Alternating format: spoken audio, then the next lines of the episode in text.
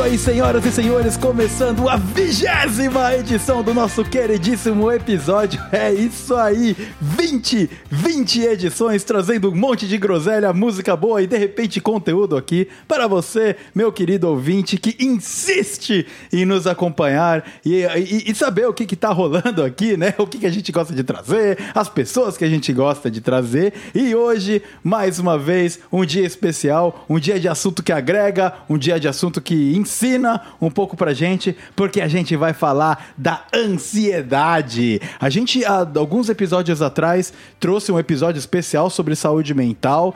Ah, E saúde mental é um complexo, né? Um pouco de várias coisas juntas. Tem a depressão, tem, é claro, ansiedade, expectativas e autoestima. É um grande combinado de coisas que fazem a saúde mental ser a saúde mental. Mas hoje nós vamos focar especificamente na ansiedade. O que é ansiedade? O que causa ansiedade? As coisas que fazem a gente ficar pirado das cabeças. Aqui também vamos compartilhar e abrir o nosso coração para você, querido ouvinte. E sem muito mais delongas, vamos aqui abrir a mesa de apresentação e de volta, de volta ao isso aí depois de um tempo de férias, né, Ana? Faz um tempo que você não aparece. Faz alguns episódios, é. Faz alguns episódios que não aparece. E Ana, muito bem-vinda. Ana Paula, aqui do meu ladinho. Olá, tudo bem, ouvintes? É a Ana aqui de volta.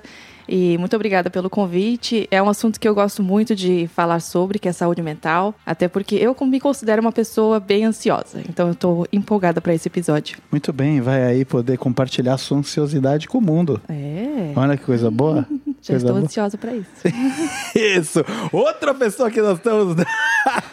Outra pessoa que nós temos na mesa aqui do grupo dos ansiosos é o novato, não é isso aí? Amigo aí de alguns anos, também morador aqui de, de Vancouver, aqui do Canadá. Vitor, meu xará, se apresenta aí, explique para o nosso ouvinte quem você é e por que, que você tá aqui. Você tá ansioso para falar?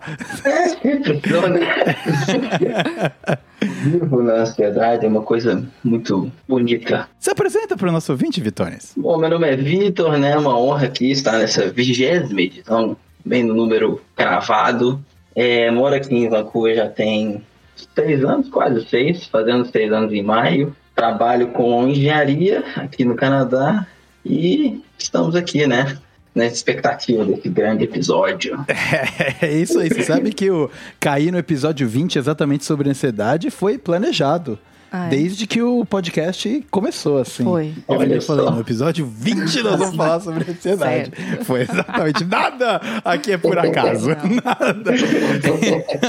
e pra fechar, muito obrigado, Vitor, por ter ah, topado participar aqui com a gente. Espero que você curta o papo. Ah, espero que você, assim como a grande maioria das pessoas que vem participar, nem perceba que o tempo passou. Com E certeza. agora eu vou abrir para a apresentação da nossa profissional, Lorena, mais uma vez aqui de volta. Muito, muito obrigado por ter vindo aqui para colorir a nossa, o nosso querido episódio número 20, Lorena. Olá! Olá, obrigada mais uma vez pelo convite. Eu fico muito, muito feliz. Eu amo. Eu me divirto, depois eu saio falando e vou divulgando. É muito gostoso conversar aqui. Eu aprendo muito né, com vocês também aqui. Então, é uma troca. Eu realmente senti da última vez que foi uma troca. Eu acredito que dessa vez vai ser também.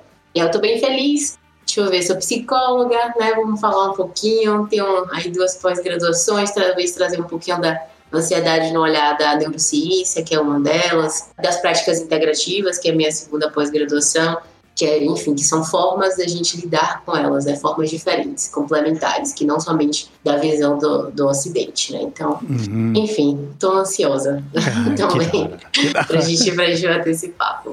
E é isso aí, é desse sentimento de ansiosidade coletiva, nós vamos começar o episódio de número 20 aqui do É Isso Aí. E antes da gente começar o blá blá blá, você que já é ouvinte do É Isso Aí sabe como é jogar jogado. Eu vou passar uns recadinhos e a gente começa esse episódio daqui a pouquinho. Então vamos lá, produção, põe o som aí para nós!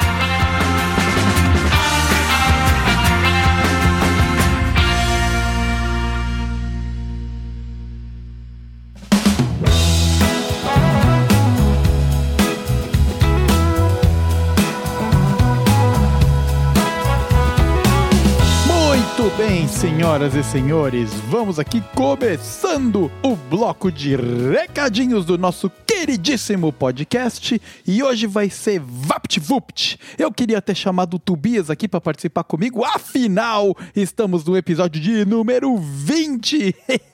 não é mole não, 20. Sobrevivendo resilientes ao passar do tempo, quase completando um ano. Em breve, o É Isso Aí completa um ano de vida. Mas, como eu estava dizendo, eu queria que o Tobias tivesse participado aqui, mas ele está muito ocupado com outros afazeres que eu não sei quais são. É, bom, tem o St. Patrick's Day aí, né? O dia do, dos duendes e leprechauns tomarem cerveja. Acho que ele já deve estar no aquecimento, só pode ter isso, porque sumiu. Então, hoje sou eu aqui, sozinho, fazendo a gravação dos recadalhos. E eu gostaria de abrir agradecendo ao feedback positivo sobre o episódio anterior. Bastante gente veio falar comigo que ficou muito feliz da maneira com que a gente tratou o rock com respeito contando desde o comecinho lá da evolução do rock, quando ainda era mais blues e virou heavy metal e tanta coisa aconteceu, até o rock moderno que a gente tem hoje em dia aí, de Imagine Dragons e companhia. Então, se você gosta de rock, gosta um pouco sobre a história da música, volta aí no episódio anterior, o episódio de número 19, para você conhecer um pouquinho mais sobre o bom e velho rock and roll. Seguindo as recomendações e o alto jabá, você que está ansioso, eu gostaria de dar um alô. Caso você ainda não ouviu, volta aí lá no episódio de número 16, onde a gente falou sobre saúde mental e a Lorena, que está aqui com a gente hoje, participou também. Então, vai lá, dá uma conferida, porque é realmente um episódio muito inspirador, é um episódio muito legal para você também se olhar e buscar autoconhecimento. Confere aí, episódio 16, gravado no dia 19 de janeiro. E para fechar a recomendação de episódios que já aconteceram aqui no É Isso Aí, essa semana, se você é amante do automobilismo e da velocidade, começa a Fórmula 1, que teve uma temporada épica no ano passado. E eu me juntei com a Ana, que também está aqui neste episódio, e mais um amigo, e nós destrinchamos tudo que rolou e as nossas opiniões sobre a temporada de 2021 do ano passado sobre a Fórmula 1. Então, mais uma vez, marca aí nos episódios para ouvir, caso você ainda não tenha conferido. E claro, caso você goste de velocidade, vai lá, volta no dia 8 de dezembro, o episódio de número 14 do É Isso Aí sobre a Fórmula 1. Tá bom? E para fechar o bloco de recadalhos, vamos aqui bater na tecla de sempre para você dar aquela força brabíssima pra gente aqui do É Isso Aí. Compartilha com um amigo, passa o nosso querido podcast para frente para que a gente aos poucos, organicamente continue atingindo mais e mais e mais gente. É o nosso objetivo aqui trazer conteúdo não só de entretenimento, mas também que agregue no seu dia a dia como, por exemplo, o papo de hoje, onde todos nós, como a Lorena gosta de dizer, saímos com delta positivo do papo. Então, passa para frente e, além disso, vem dar um alô, vem falar com a gente. Você pode entrar em contato pelo Instagram por arroba podcast underscore. É isso aí. Ou na minha página do Instagram pessoal por v underscore Starzinski. Ou mandar um e-mail para contato.eisoaí arroba gmail.com. Todas as maneiras de você entrar em contato com a gente estão aqui na descrição deste episódio.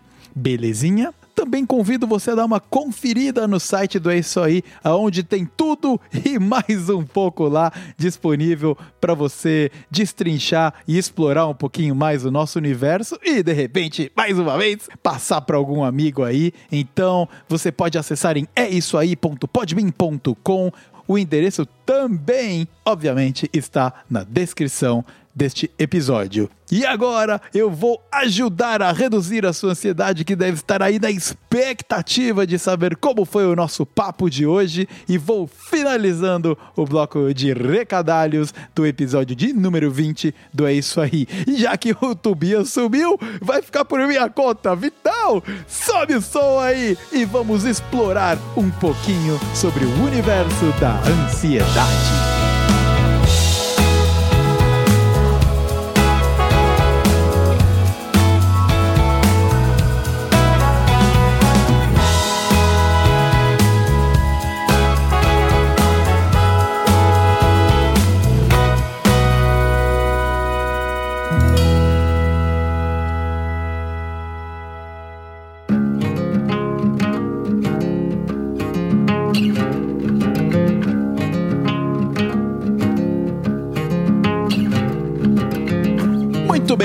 Senhoras e senhores.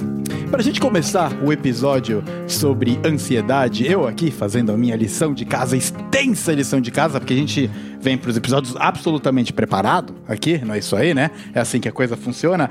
Eu busquei no dicionário a definição da parte da psicologia, né? No foco psicologia sobre ansiedade. Se vocês me permitirem, eu vou ler aqui o que eu encontrei. A ansiedade é a condição emocional de sofrimento definida pela expectativa de que algo inesperado e perigoso aconteça, diante da qual o indivíduo se acha indefeso. Né? E eu achei muito legal quando eu estava pesquisando aí sobre essa definição e tal. Algumas das, dessas palavras da definição me chamaram atenção, né, Lorena? Principalmente a primeira delas, que é o expectativa. E aí eu comecei a pensar, quando eu tava falando, puta, coisas que me deixam doido da cabeça de ansiedade, o que disso de fato é ansiedade e o que é expectativa. Porque eu, puta, eu descobri que eu não, não consigo diferenciar o que, que é expectativa e ansiedade. Isso é uma coisa comum, Lorena, que a gente vê por aí? Ou elas estão realmente muito conjuntas? Ou é só noia da minha cabeça e eu não manjo porra nenhuma mesmo? Tá muito, tá 100% junto, 100%. Ela tá assim, coladíssima uma com a outra. Tanto ansiedade quanto medo, a gente costuma falar, eles são sentimentos que eles dizem respeito a algo que não está acontecendo no presente. É algo uhum. que a gente projeta e aí, ao projetar, a gente sente no corpo, né? Porque tanto a ansiedade quanto o medo, eles são emoções, eles nos preparam para agir de alguma forma. Então, essa definição sua foi bem bacana, foi bem bonita, assim, porque é justamente isso: a gente olha um perigo e a gente se prepara para ele. Uhum. A ansiedade, ao contrário do que muitas pessoas pensam, ela é o nosso corpo dando certo ah. não dando errado. Ah. Sem ansiedade, a gente não sobrevive. Sem ansiedade, o ser humano não teria chegado até aqui. Porque imagine aí, um rato pequenininho que vê um gato. Se ele não tem o circuito da ansiedade dentro do corpo dele, ele ia ficar lá de boa. Ele ia ver o gato e ele ia ficar lá, ok, e aí, gato? Ia ficar lá suave. Ele não ia se preparar para correr. Ele não ia entender que aquilo ali é uma situação de perigo, de risco. E ele não ia dar um jeito de sair daquilo ali. Então ele ia ser extinto. A mesma coisa com a gente, mesma coisa com o ser humano. Então, os gatilhos que acionam na nossa ansiedade, eles são gatilhos necessários para a nossa sobrevivência. Se eu estou andando na rua e chega uma pessoa com uma arma para me assaltar, eu preciso ser ativado os gatilhos da ansiedade, senão eu ia continuar andando e aí o cara ia tomar a liberdade de fazer o que ele quer. Então a gente precisa aprender a saber o que fazer. Né? O que o que transforma a ansiedade dentro de um transtorno é justamente quando esses gatilhos eles são esses circuitos cerebrais eles são acionados de forma disfuncional. Então, quando não existe ali um perigo explícito para a pessoa, mas a pessoa ela vai e ela desenvolve, ela sente como se tivesse um perigo gigante. Então, às vezes ela olha é uma, talvez uma fobia, uma fobia de aranha, uma fobia de falar em público. Não tem um perigo explícito à sua à sua integridade física, mas é como se fosse. Uhum. E aí é que a gente entra na ideia de ansiedade transtorno. Mas ansiedade mínima a gente precisa. Porque senão, até essa ansiedade que eu tô sentindo aqui agora, de estar falando aqui com vocês, ela é necessária para fazer com que eu pense mais rápido, que eu elabore novos pensamentos, que eu puxe novas coisas. Meu cérebro e meu corpo, ele precisam que essa ativação esteja acontecendo. Senão eu ia estar aqui viajando, né? Se a Davi Vitor me perguntar e falar, ah, não tô afim de falar isso agora, não. não sei, não sei, é. é. Mas é verdade, então, né? Ela é importante. Mas é, é, como ela anda em conjunto com outros né, sentimentos, porque você falou aí do do ser assaltado. Eu colecionei assaltos, né, na minha vida, mais do que eu gostaria. E eu lembro quando eu conto a história, eu não me refiro ao que eu tava sentindo como eh, ansiedade. Era mais medo ou, sei lá, apreensão, né? Mas, mas eu acho que de fato o primeiro gatilho é daquela ansiedade de caraca, o que, que tá acontecendo? O que, que eu vou fazer, né? Mais do que, sei lá, ficar em posição fetal no chão de medo, né? Indefeso, uhum. porque daí você vira uma presa. Exato. Ah, Exato. muito bem, muito bem. você comentou de triggers de ansiedade também, uh, Lorena.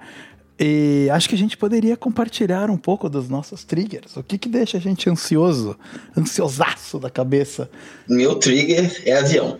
Ah. Avião. Avião. Odeio. Certo. Mas não é o avião em si, entendeu? É o tempo de ficar fechado no avião, preso, enclausurado. Ah. Eu não tenho opção de sair daquele local. Então, Não é a falha mecânica do avião, parará, não. Isso não tem problema. O problema é estar lá, preso. Entendeu? E qualquer. Eu não tenho controle sobre a situação. Uhum. Quem controla é o piloto. Isso não é, é ônibus, é avião, é qualquer coisa que me deixa fechado, entendeu? Sei, sei. Então, então ele vai um pouco junto com a meio com um pouco uma pegada meio claustrof- claustrofóbica, assim? Estranho, porque se eu tô num quarto fechado, se eu tô no elevador preso, é. Ah, é. Porque você sabe que você não. pode sair a qualquer momento, né? O avião, você é obrigado a ficar lá até o avião pousar na próxima, Pousar, no próximo entendeu? destino. mas o elevador, se ele fica preso, você também não pode sair. Ah, não, mas aí é diferente. Mas é uma, eu tô em terra, né? Vivo. Eu acho que a pressão é muito menor, porque mesmo que você fique preso, tudo bem, vai ser estressante, provavelmente vai dar um trigger na ansiedade, com certeza. É. Mas, mas o avião você tá pagando pra isso. tá indo pra sofrer aquilo. Acho que é essa a diferença. Pagando pra sofrer, exato. Sempre falo isso. Uma coisa que o Vitor falou que me chamou a atenção, acho que foi a palavra controle. Aham. Dentro dessa, dessa ideia aí de, de avião, de você não ter a possibilidade de fazer algo a respeito. Talvez um elevador você poderia acionar o alarme, é você, é você ali, mas o controle de fato não vai estar dentro dele, ele não, não vai poder fazer nada a respeito disso. E aí eu vou jogar a pergunta, mas aí Vitor responde se quiser, se não quiser também você fica para você. Mas aí, se você perceber também as outras esferas de coisas que você tem ansiedade, às vezes de repente num trabalho, quando as coisas estão ali fora do seu controle, se isso também não desperta a ansiedade de- sua, são sempre assuntos relacionados a esse não consigo, não não sei o que fazer, não sei como lidar com isso. Depende da esfera, né, em si. Já foi mais forte, mas eu aprendi como eu estou fazendo, por exemplo, processo de engenharia aqui. É algo que eu tenho controle no termo de fazer o processo, mas em termos de ser aceito já não é mais o meu controle. Então, em termos de fazer o processo, sim. Eu não tenho que fazer isso na data certa, correta, tá, mas depois que eu fiz, ah, agora não, já, não, já não me dá mais ansiedade, porque eu já fiz o que eu tinha que ser feito. Agora já tá na, nas mãos de Deus e é isso aí. Ah, É uma parte minha, né, que eu tenho, eu sinto que é a minha responsabilidade de fazer algo, mas depois que eu fiz a minha parte, o que, eu posso fazer? Né? Eu me relaciono com isso, porque pra mim um, um grande tri- trigger assim é, são os problemas não resolvidos, as coisas, as pendências, as coisas que eu preciso resolver pra, sei lá, fechar o meu schedule, fechar a minha agenda da semana, ou né, algum documento que eu preciso mandar, uma ligação que eu preciso fazer pra resolver. Essas coisas, mesmo que pequenas, me dão ansiedade se eu não conseguir fazer e não conseguir terminar para ontem, é, eu já fico nervosa, eu já começo a pensar sobre isso o tempo todo e a cabeça vai girando. Por causa de, de deadlines, assim, praticamente. Nem é deadline, às vezes nem é deadline, mas é uma pendência. E eu sei que eu preciso resolver, então fica ali no meu cérebro falando: você tem que resolver isso, você tem que resolver isso, Sim. você tem que resolver isso. E aí, enquanto eu não resolver, vai ficar pingando na minha cabeça. Não é uma Ah. coisa que eu falo assim, ah, depois eu vejo. Eu não consigo. Eu tenho que resolver agora, pra Entendi. tirar isso da cabeça. Senão vai ficar ali. Exato. É engraçado porque é bem é um, é um oposto do que é o meu desafio. Eu tenho a tendência à procrastinação, né? Então, ah, caraca, eu tenho que fazer isso aqui. Ah, ixi, mas uma massa, amanhã eu faço e eu vou fazer muito mais bem feito do que eu tô fazendo hoje, porque amanhã eu vou estar com vontade. Aí, aí vai, né? Aí o negócio vai indo pra frente, vai indo pra frente e, e acaba demorando um pouco mais pra ser feito. Mas é por isso que eu te pressiono muitas vezes. Porque às vezes a gente quer marcar alguma coisa pro final de semana. E é o Vitor que tá responsável de ir combinar com um amigo nosso. Aí eu fico, Vitor, você já mandou a mensagem? Vitor, você já conseguiu uma resposta? Vitor, você já conseguiu falar? Eu adoro isso, eu É, adoro. Ele odeia, mas eu preciso da resposta, porque eu preciso me organizar pro final de semana. Então eu fico enchendo o saco dele, porque eu sei que se depender dele, vai ficar pra última hora, vai ficar, sabe, pra. A gente vai ter que sair daqui, ó. Duas horas, então é meia hora antes ele vai combinar com a pessoa, sabe? Sei lá. Então eu, eu sempre tento dar uma pescada nele pra ver se ele se mexe um pouco mais. É, mas o assunto de hoje é ansiedade.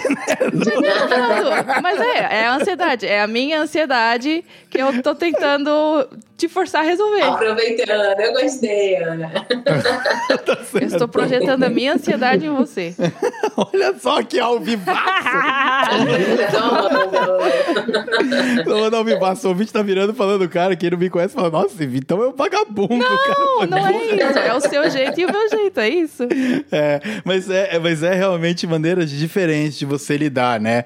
Com essa, essa questão de, de o que ativa esse negócio de, nossa, eu tô muito nervoso com isso, isso aqui tá me incomodando pra caceta e precisa ser resolvido, né? Agora. E é de fato como cai aqui na definição, né? Isso aí é de fato ansiedade, porque é algo que você não tem controle. Porque sou eu que, que tecnicamente tenho que, que tenho que fazer o Paranauê, né? E aí vai ver, eu não sinto ansiedade, porque que sou, como sou eu que vou fazer mesmo, meio que whatever, assim, né? Eu não, não, me, não me afeta muito. Mas é diferente como os triggers são, são bem diferentes entre, entre as pessoas. E você, Lorena, o que te deixa ansiosa? Pois é, tem muitas coisas que me deixam ansiosa. A ansiedade é um negócio assim bem bonito. Uhum. É, vocês falaram de coisas que são bem, bem comuns assim quando a gente vai olhando. E aí vou, vou daqui a pouco vou querer explicar, que eu acho que seria interessante para as pessoas saberem, né? É, por que, que cada pessoa tem o seu trigger, né? Por que, que o Vitor é assim e a Ana não é? Uhum. Acho que isso é uma coisa bacana. Mas eu tenho algumas questões em relação a, a um pouco de gerenciamento de impressões eu fui uma pessoa muito criada desde pequenininha a ser muito bem aceita, né? Então acho que as mulheres dentro da nossa cultura elas têm muito isso, né? A gente tem que ser mais polida, mais fofinha, saber respeitar, falar sim, obrigada, por favor e etc. Os outros meninos geralmente são mais largados.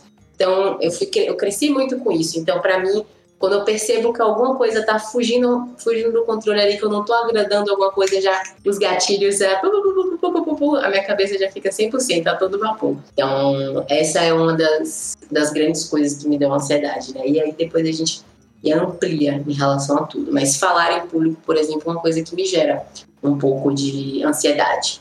Porque justamente por isso, porque eu fico ali falando e olhando. Aquela pessoa fez um semblante não legal, aí começa. Hum. Uhum, É. uhum. É muito, muito interessante como realmente acontece de cada pessoa, assim. E aí, o, o que eu acho que seria um pouco da explicação da ciência, né, do, do porquê que cada pessoa tem a sua forma de, de lidar e de ser ativado, seria justamente porque a gente tem dentro né, do nosso cérebro uma estrutura que se chama amígdala. E ela é uma estrutura, assim, sensacional. Que ela, justamente, essa estrutura, ela vem de parte desse cérebro reptiliano da gente, que é esse cérebro bem mais, enfim, ancestral, né? é bem de fato instintivo. Então ele não pensa muito, ele não elabora, ele simplesmente age. E ele tem que ser rápido, porque senão o tempo passa e o gato vai comer a gente, né? Se a gente fosse rápido.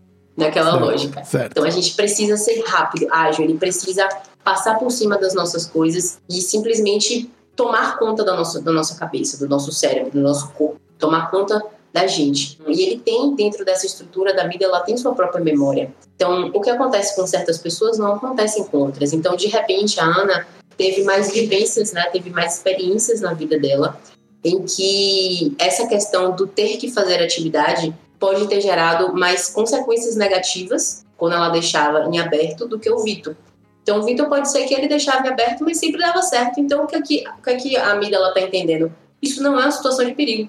Ela não entende isso como uma situação de risco. Ela não entende que isso é algo que pode desencadear algo ruim, porque durante sua vida provavelmente não desencadeou muitas coisas ruins.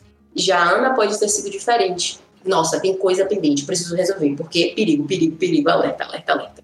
Ela funciona exatamente assim, ela só vai emitindo. E aí, depois de um tempinho, é que demora pra gente começar a perceber que na verdade não é, que não tem perigo, etc, etc, e por aí vai. Uhum. Então, depende muito da nossa história. É um pouco disso. da sua Muito. jornada, né? O caminho que, que você seguiu e tal. Então, Vitones, você. O que, que você fez aí na sua jornada pra ficar tão ansioso dentro de avião, hein, cara? qual, qual que é. Qual que é o trauma? de várias questões, como se diz, né? Com, pra entender qual foi a minha jornada, né? Pra... E engraçado e cada vez que é pior pra mim, sabe? Eu odeio, eu sempre, simplesmente odeio. Eu tomo Rivotril realmente pra viajar de avião. Eu tomo mesmo, fico doidaço. Qual é o efeito que ele tem? Ele é, ele é meio sonífero assim ou ele é.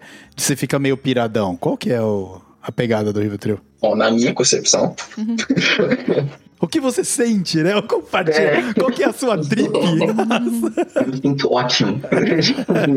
assim, mas bem sonolento, né? Bem grog, né? Assim, é, exatamente é um ansiolítico reduz o seu índice de ansiedade para aquela situação. Né? Tem gente que toma isso diariamente. Eu acho que assim, se eu tomasse diariamente, eu não conseguiria produzir nada, porque Aham. eu fico acabado, entendeu? E tem gente que precisa para viver, mas quando eu viajo com Bárbara, por exemplo, ela só fica assim pra mim, ó. Tudo bem, tudo bem. Dando joinha, né? E violino, tipo, porque você perde o tempo de noção, noção de tempo. Você dorme, você- eu tô vendo um filme, eu durmo, eu acordo, eu não sei que eu dormi, e do nada ficar tá na metade do filme, sabe? Assim, do nada. E, e, cara, como é que funciona o, o processo de troca de avião, então? Já que você tá todo dopadaço aí, velho. Ah, é, aí já é automático, né? Tipo, Aham. só precisa saber qual que é o gate, né? O portão, e bora pra isso. E fica lá. Segura na mãozinha da Bárbara e ela te leva. né? É, tipo, mas nas horas que aí eu acho que entra a questão de você precisa reagir, que é imigração, essas coisas, a chave volta. Eu tenho essa consciência, noção que a nessa hora eu preciso pelo menos falar alguma coisa, né? E é. I'm coming. falar, preciso pegar a mala, preciso fazer essas coisas, então posso reagir meio sonolento, meio grog, mas reajo. Agora dentro do avião, meu amigo, nossa, nem comi eu como direito, Ah. entendeu? Eu fico pagadaço. O único lado positivo é que você não vê a viagem passar, praticamente, né? Nem vejo, é muito absurdo. Na última viagem que eu fiz, eu dormi, tipo, quase oito horas. Caraca, porque pra mim é um inferno, cara. Eu, que eu tenho muita dificuldade de dormir em avião, mas não é por medo, não. Eu não durmo em carro, não durmo em ônibus, não durmo em avião. Eu fico ali, caraca, nossa, eu tenho que estar acordado, assim. E- mas não é no sentimento de ansiosidade, sabe? De você estar nervoso, não. É simplesmente eu não consigo ficar confortável pra dormir. E, mano, pra mim a viagem parece que ela não acaba nunca. Eu viajo, sei lá, 20 horas pro Brasil, parece que foram dois dias, cara. Que eu chego destruído. Nesse período eu dormi uma hora, assim, sabe? Mas foi muito interessante, cara, porque você trouxe uma ansiedade que diferente da que eu esperava, né? Que é a pré-voar, principalmente a decolagem, né? Tem muita gente que sente essa ansiedade forte no momento da decolagem e na, no pouso. Esse momento mais, sei lá, cara. Se for dar errado, vai dar errado. Propício, é, propício pra... Exatamente. Mas esse de estar dentro, preso e não poder sair é, pô, até curioso. Você voa de boa, Ana? Eu vou de boa, adoro avião. Adora? Ah, Adorar? O voo, o voo de, de Toronto, Brasil, é, é longo e é perrengue e tal, mas a viagem em si eu não, não me importo, eu gosto de viajar. É, é, ouvinte, esse Fica voo que a gente tá comentando aí entre Toronto e, e São Paulo são 10, 10 horas. horas, é, é, são 10 bastante. horas dentro do avião, né? Então dá pra encher bastante o Não, saco. é ruim, é ruim. Mas é, como eu, né, na última viagem eu voltei na Economy Premium, né, que é mais chiquezinha. Não é a business class que você vai deitado, mas também não é a ralé que vai na sardinha lá atrás. Então que é foi onde eu, que é onde eu vou. É onde a gente normalmente vai, gente. Não é, não é padrão eu ir nessa categoria. Mas foi muito, muito, muito melhor do que só na, na economy, assim. É, realmente faz a diferença ter um pouquinho mais de espaço na cadeira, reclinar um pouquinho a mais, faz toda a diferença. É, e você, ah, Lorena, você não tem problemas com o avião? Pra você é tudo na paz também? Acredito que uma coisa que me ajudou muito com o avião foi uma notícia, eu tava até procurando ela aqui, que virou meio que um mantra meu, assim, eu até, até falo muito com as pessoas, que a probabilidade de você morrer de avião, ela é muito menor do que acho que você morrer com um ataque de vaca, alguma coisa assim. é, muito mais, é muito mais fácil uma vaca te Nossa. matar do que um avião, né? Do que você realmente imagina. E vaca, né? A gente vive nos centros urbanos, a não ser que a gente vá pra Índia e dar um rolê lá, mas a gente não vai achar vaca aqui no, no meio, né, da, da cidade. Olha, Lorena, eu Então, já fui atacado por vaca. É, é brabo. Você já foi atacado? Já, já fui. Morei na roça, né? Aí eu tava, vo- Aí sim. tava voltando lá pela estradinha de terra, né? E elas ficam deitadas na. Em estrada de terra é normal vaca ficar deitada por causa de chuva e tal, vira um lamaçal, né? Então é uma merda. Você passar e tal, só que elas, não sei porque elas gostam muito. E aí eu tava voltando, né? Tava pedalando, tava de bicicleta, fiz a curva e dei de cara, aquele monte de vaca, né? Uau. Uh, deitada e tal. E, e, tem um, pelo menos lá na roça de onde eu vim, tem o um negócio da vaca preta. A vaca preta é a braba. Essa aí, né? e daí eu virei, olhei assim, falei, caraca, puta, como é que eu vou passar e tal. Bate aquela ansiedade, né? De como é que, que eu vou fazer. Não tava nem... ansiedade, ansiedade boa essa aí. Eu devia, eu devia, ter colocado aqui na minha pauta de, de lista de, de o que, que me dá ansiedade passar por atoleiro de vaca. Agora... Viu como é bom se abrir? A gente se conhece. Exatamente. Né? eu queria ter visto essa cena, velho. Visto. Não, e foi. Daí eu peguei a bicicleta, né? Fui passando entre o arame farpado e as vacas, assim, né? Do nada, a vaca preta, claro que foi a vaca preta, levantou, Cara. mas veio fúria atrás de mim. Aí eu saí pedalando, né? Saí pedalando e ela, ela veio atrás de mim e tal. E, e deu um cagaço.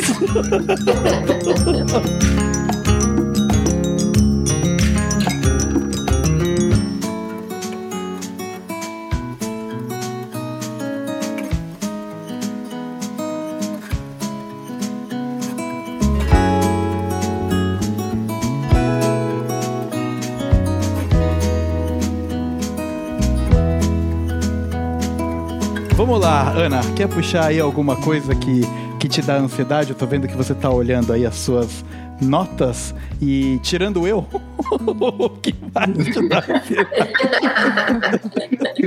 Não é você. Não é exatamente você. Vamos lá. Eu coloquei aqui fazer coisas pela primeira vez. Ah. Fazer né, tarefas, assim, às vezes acho que qualquer coisa. Quando você começa, por exemplo, no emprego novo. Novo, né? É. Uhum. E você sabe fazer as funções, mas o sistema é diferente, né? As pessoas que você vai lidar são diferentes. E aí parece que você fica burra de novo. Você não, parece que você não, não sabe de nada e você tem que aprender tudo do zero. Eu lembro que quando eu comecei o emprego em 2020, eram coisas que eu já tinha feito, sempre fiz na minha vida inteira, mas porque era aqui no Canadá, era em inglês, era um sistema novo, aquilo me deu muita ansiedade, assim, e parece que dá um pane no cérebro. Parece que bloqueia todos os conhecimentos que eu já aprendi, que já tive, e eu tenho que aprender tudo de novo, e parece que até para falar trava um pouco, assim, né? Dá um tilt mesmo.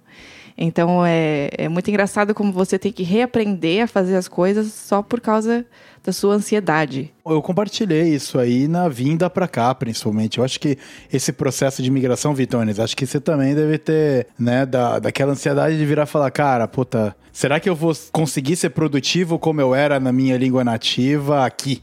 Aí, aí o termo é ansiedade mesmo, porque não era nervosismo, não era nada, era simplesmente a, a dúvida se eu ia conseguir sei lá, cara, ser eu mesmo, sim, no trampo, né?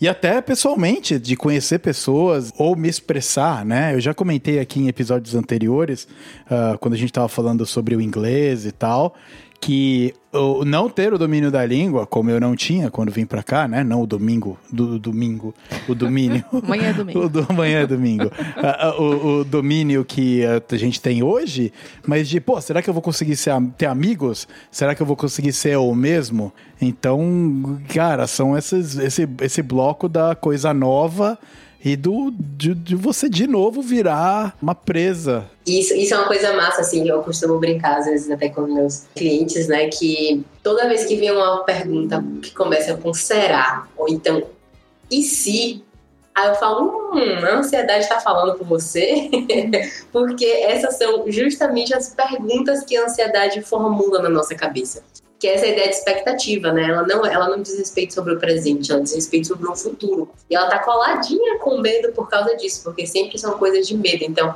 será que eu vou isso? E se isso acontecer? E se eu não conseguir lidar com isso?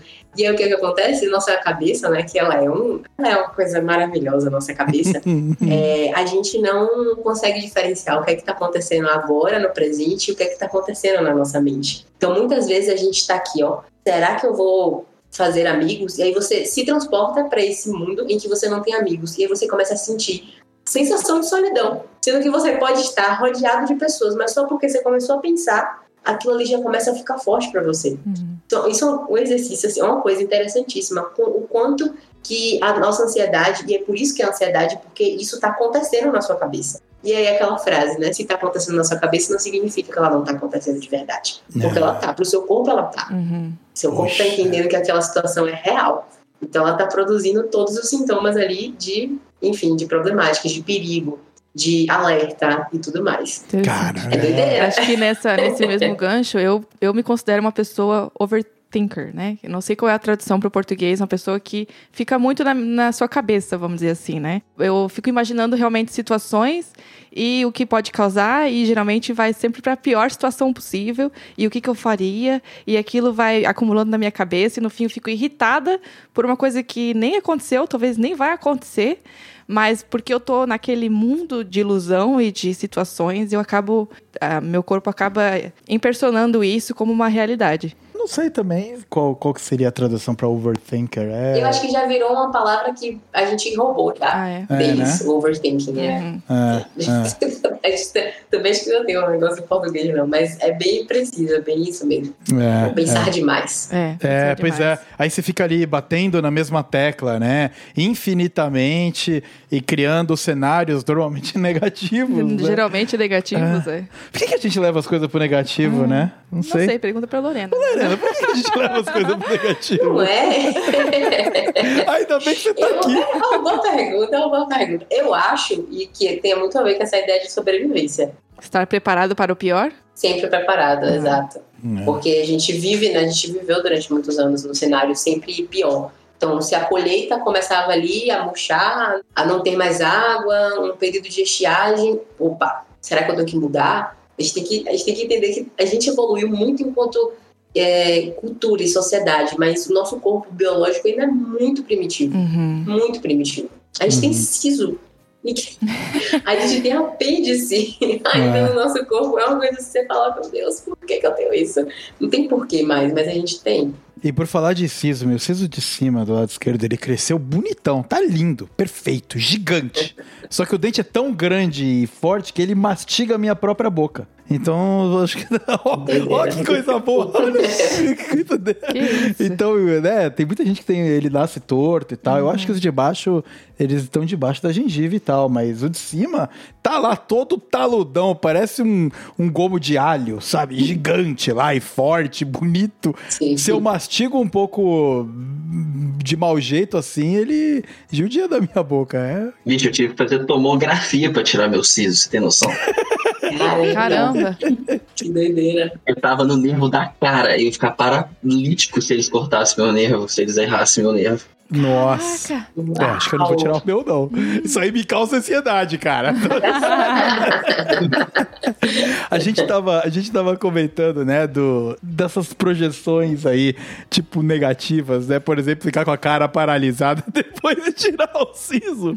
Teve uma, uma palestra que eu vi de um tal de, não sei se é Marco Portela, né? Ele falou que tem uma diferença de medo pra pânico, né? É, são duas coisas muito diferentes. E o medo, você precisa ter medo. Porque o medo te ensina a reagir em certas situações, igual a Lorena estava mencionando. Então ele fala, até falando, voltando à questão do avião, ele falando, quando ele entra no avião e pergunta pro piloto, você tem medo de pilotar um avião? Se ele falar que sim, ele vai tranquilo no avião porque ele tá, o piloto está preparado para uma situação. O piloto fala que não, ele fala, é, vamos ver na hora ali o que, que vai dar, né? Como é que a gente faz na hora? Se os botões começar a piscar tudo e tal, É. pensa. Aí entra no modo pânico, é então. com esse cara. Entendeu? Então, e o pânico é uma, é uma situação que você não consegue reagir. Uhum. Acho isso bem interessante e que entra realmente nessas questões que a gente faz da vida, né? Lógico que eu tenho um medo da minha certificação não sair e eu não poder atuar como engenheiro. Inclusive, tá no finalmente agora, Uhum, né? Depois de cinco anos de experiência, agora que eu vou conseguir uma resposta final, certo. né? Tenho medo, mas eu preciso também, eu não posso ter o pânico de falar, putz, e agora? Não saiu, vou morrer, pronto. Não consigo mais reagir na vida. Não, tem outras áreas. O mundo tá aí em aberto, ainda mais com o Covid, ensinou que a gente pode trabalhar onde a gente quiser, É, não onde quiser. Para a empresa que a gente quiser, praticamente, pelo menos aqui no Canadá, a questão de é, você tem a oportunidade de procurar para as outras empresas. Então, gerou medo, gerou.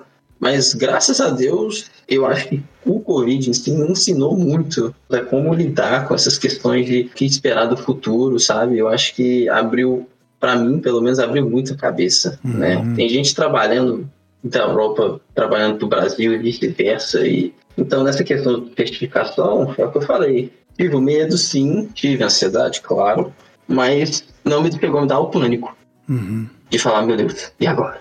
Não, tem outras áreas, né? Você tem que acreditar também no seu potencial de que você pode migrar para as outras áreas, né? Mas isso vem com maturidade também, né, Vitor? De você Sim. se conhecer e, e você confiar um pouco na bala que tá na, na tua agulha ali, né, cara? De virar e falar, mano, pôr na mesa mesmo, de fato, né? Sim, e esses cinco anos que a gente trabalha, que eu trabalhei na área de engenharia, o que eu notei, assim, tem muita gente muito boa, mas tem gente muito ruim, Uhum. sabe? E você vê essas pessoas muito ruins tendo gerentes de projetos gigantescos, projetos de 50 andares, projetos de 50 milhões de dólares, entendeu? Aí é 100 outra coisa que tá me causando ansiedade, esses caras ruins construindo prédio de 50 andares, cara. Porra, eu vou sair daqui problemático em vez de consertado. Você vai ver. já vi várias, já vi coisas absurdas de gerência de projeto, né, de assinar documento em PowerPoint, Paint, sabe? Pô, tu é um gerente de projeto, irmão. Uma pessoa dessa consegue, cara, eu também vou conseguir, não é possível, entendeu? Pelo menos eu não Entendeu? vou estar assinando o contrato do PowerPoint. né? Não, isso eu não vou fazer. Eu, eu posso errar muita coisa, mas não tem a mínima noção, não tem nada. E aí eu falo, velho, se não for pra ser engenheiro, pra carimbar e assinar, outra coisa eu vou fazer. Aham. Entendeu? É, Outra coisa eu vou conseguir fazer. Tem muita Entendeu? oportunidade aqui, né? Esse que é o bonito aqui do Canadá. É, é fantástico, porque você pode mudar de carreira, você pode conseguir é, até melhores salários na sua própria carreira, que já veio do Brasil. Então, as oportunidades são imensas. É muito bom. É, e acho que a gente engatilhando aí, entrando na asa, né?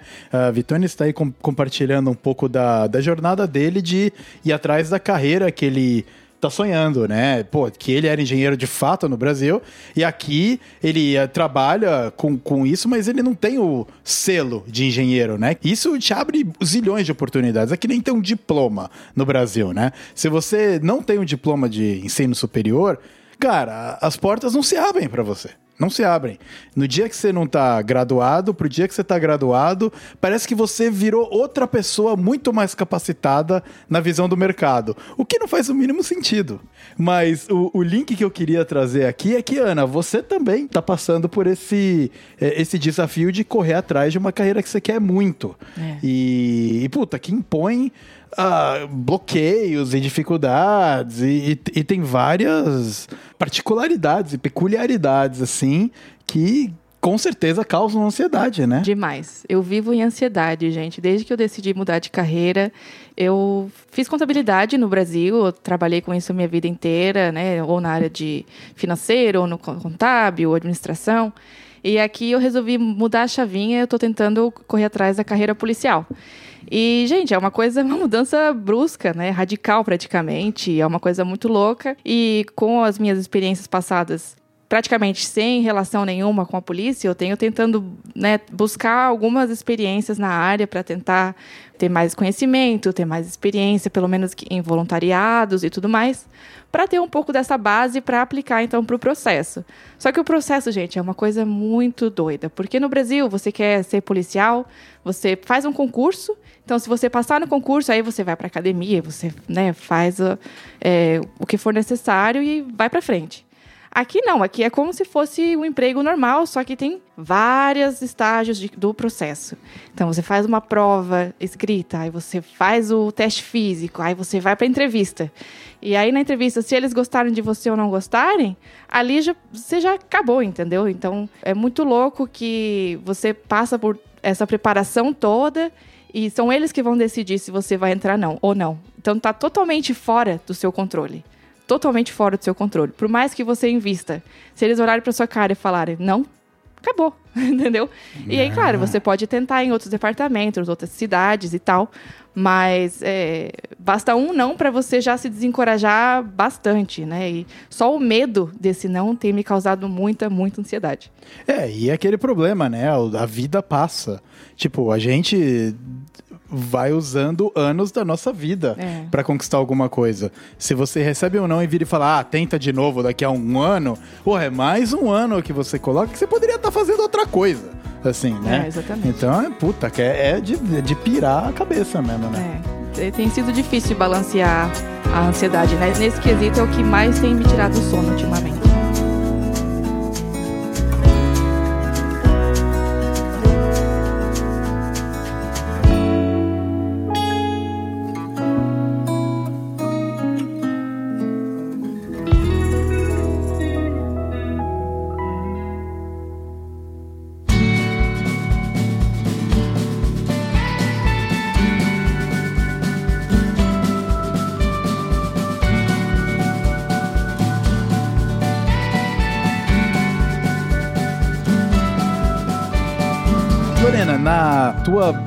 Visão aí de, de psicóloga e, e como você tem trabalhado com as pessoas, outro assunto que a gente ainda vai cair ainda e a gente vai dedicar um pouco mais tempo foi o Covid em si, né? O ninho de ansiedade que foi o Covid. Mas a questão é, a galera quando fala contigo, seja transição de emprego, às vezes mudar de cidade para um lugar que ninguém conhece ninguém e tal, esses grandes shifts na vida, é um, acho que uma causa muito comum de ansiedade, né? Nossa, muito, muito, muito. A gente tem, se eu não me engano, são cinco fatores psicossociais que eles são comuns, assim. Tem uma pesquisa bem grande que foi feita. Eles são comuns para todas as pessoas, em todas as culturas. Dentro deles é a necessidade de previsibilidade. Então a gente gosta de saber o que, é que vai acontecer. A gente gosta de ter essa noção de estabilidade, é muito gostoso. Quando você faz um shift, uma mudança, né? quando você vai e sai de um lugar em que as coisas estão previ previsíveis, né? e você vai para um outro movimento em que você não faz ideia do que está acontecendo, bom, gera justamente esse, essa levação mesmo dessa ansiedade, que é eu preciso entender o que é é esse novo lugar, porque eu preciso me adaptar a essa Hum. nova, esse novo ambiente. Uhum. E aí isso gera justamente essas dúvidas, esses e se's, esses e será que. E aí a gente tá vivendo, a gente viveu momentos, né? A, a, a pandemia foi um grande movimento de previsi- imprevisibilidade para todo mundo. Né? Ninguém nunca, nunca, se me perguntasse há três anos atrás se eu ia ficar dois anos trancafiada dentro de uma casa, eu falar assim, nunca que isso acontecer, nunca que isso tava nenhum vidente previu isso, sabe? É um negócio assim completamente aleatório. E agora, possibilidade de uma terceira guerra, que a gente também não sabe como é que é, como é que será, se será, se não será. Então, esse fator é um fator muito, muito ruim, esse, esse antes, né? Uma vez que a gente engata, pegando, por exemplo, o Covid, uma vez que a gente engata, que a gente se adapta, acabou. Uhum. Você já não tá mais no imprevisível, você tá dentro do previsível, mas dentro de uma nova realidade. Mas já tá previsível. Eu já Certo. sei que eu consigo sobreviver ficando dentro de casa. Uhum. Pronto, passou. né? E aí a gente vai e de novo se adapta, de novo se adapta. Então é um eterno. É isso, a ansiedade ela acompanha a gente pro resto da vida. Esse- essa sensação ela vai ficar porque a gente não tem controle das coisas, a gente não tem não tem como saber de tudo na vida, a gente não tem esse tipo de ferramenta. né? É. Então é aprender de fato a lidar. Essa, essa é a grande virada de chave. É como o Vitor falou, né? Entender que, poxa, muito ruim, muito isso, muito aquilo, mas ok. Eu acho que não vai, acho que vai dar bom pra mim, acho que eu vou conseguir. Vou lidar com isso. Se não der certo, vai ter outra forma.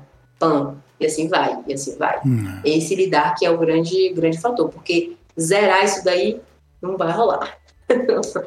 rolar. Entrando no mundo covidão da massa, o Covid foi um bloquinho, um ninho de ansiedades, né?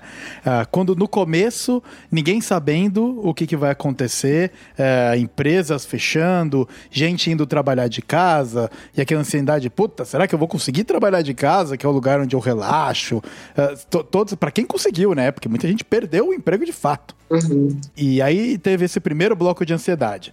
Depois veio o segundo bloco de ansiedade de, cara, quando é que isso aqui vai acabar? Sabe, isso aqui vai acabar? Porque, meu, variantes mil rolando aí, né? E, e é uma gripe, e não é uma gripe, e põe máscara e tira máscara, e, e- e, nossa, ninguém sabe o que faz. E aí você vê uma galera cagando pro que tá rolando, e daí você fica ansioso, porque, cara, por causa disso aí a gente nunca vai voltar, e blá blá blá blá blá, e aí começa todo esses triggers, né? E agora vem o terceiro, que são um pouco no relaxamento das coisas, é a ansiedade de puta, cara.